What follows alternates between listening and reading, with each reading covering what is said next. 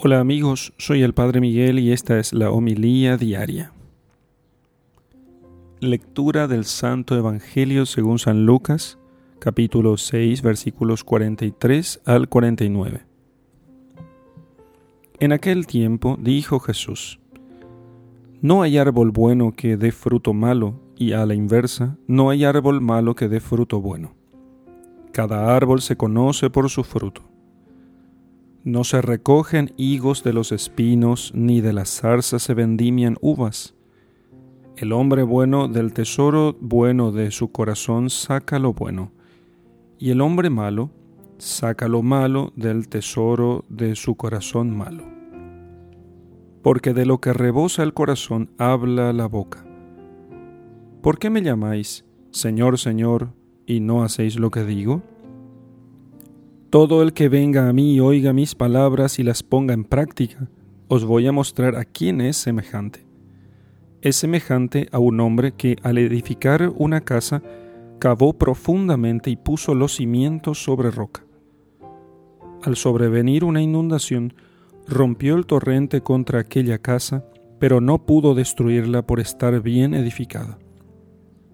Pero el que haya oído y no haya puesto en práctica, es semejante a un hombre que edificó una casa sobre tierra sin cimientos, contra la que rompió el torrente y al instante se desplomó y fue grande la ruina de aquella casa. Palabra del Señor. Gloria a ti, Señor Jesús. Queridos amigos, la imagen del hombre que escucha la palabra de Dios y la pone en práctica como una casa cuyos cimientos son profundos. Es una imagen muy bella. Cimientos profundos son como es para tener cimientos profundos, mejor dicho, es necesario escuchar y meditar mucho la palabra de Dios para ponerla en práctica. No se trata aquí de pensar que la palabra de Dios toda ella es son códigos morales que podemos poner en práctica como lo hacemos con un reglamento. Poner en práctica en la boca de nuestro Señor Jesucristo significa que aquellas palabras suyas, toda su enseñanza, todo el Evangelio y por extensión todas las Sagradas Escrituras que preparan o desarrollan el Evangelio, poner en práctica todo eso significa que lo hayamos encarnado profundamente en nuestras vidas.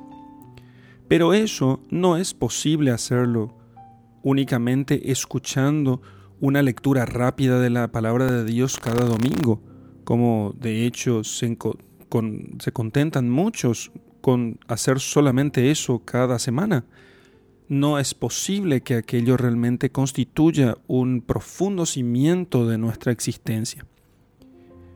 Eso explica por qué hay gente que, aunque vaya a misa todos los domingos, porque no conoce la palabra de Dios, no permanece firme en los momentos difíciles de la vida, cuando viene la tempestad, cuando viene la inundación.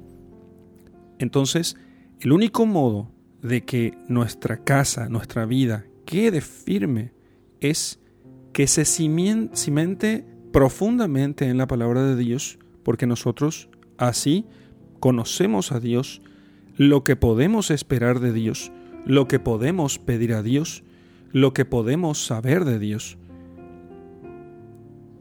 Entendamos de una vez, todos nuestros, todos nuestros agobios, toda nuestra falta de esperanza, nuestra desesperación en las dificultades, no tiene otra causa que nuestra desidia en conocer a Dios por medio de su Hijo Jesucristo. Leamos la palabra de Dios todos los días y no solamente leámosla, sino que meditémosla intensamente durante largo tiempo, que sea nuestro alimento, que sea nuestra lectura cotidiana, que sea aquello que nos lleva verdaderamente a la vida eterna. El que conoce a Dios nunca se dejará llevar por el agobio o la desesperación. Al contrario, será como casa con profundos cimientos en medio de la inundación. En el nombre del Padre y del Hijo y del Espíritu Santo. Amén.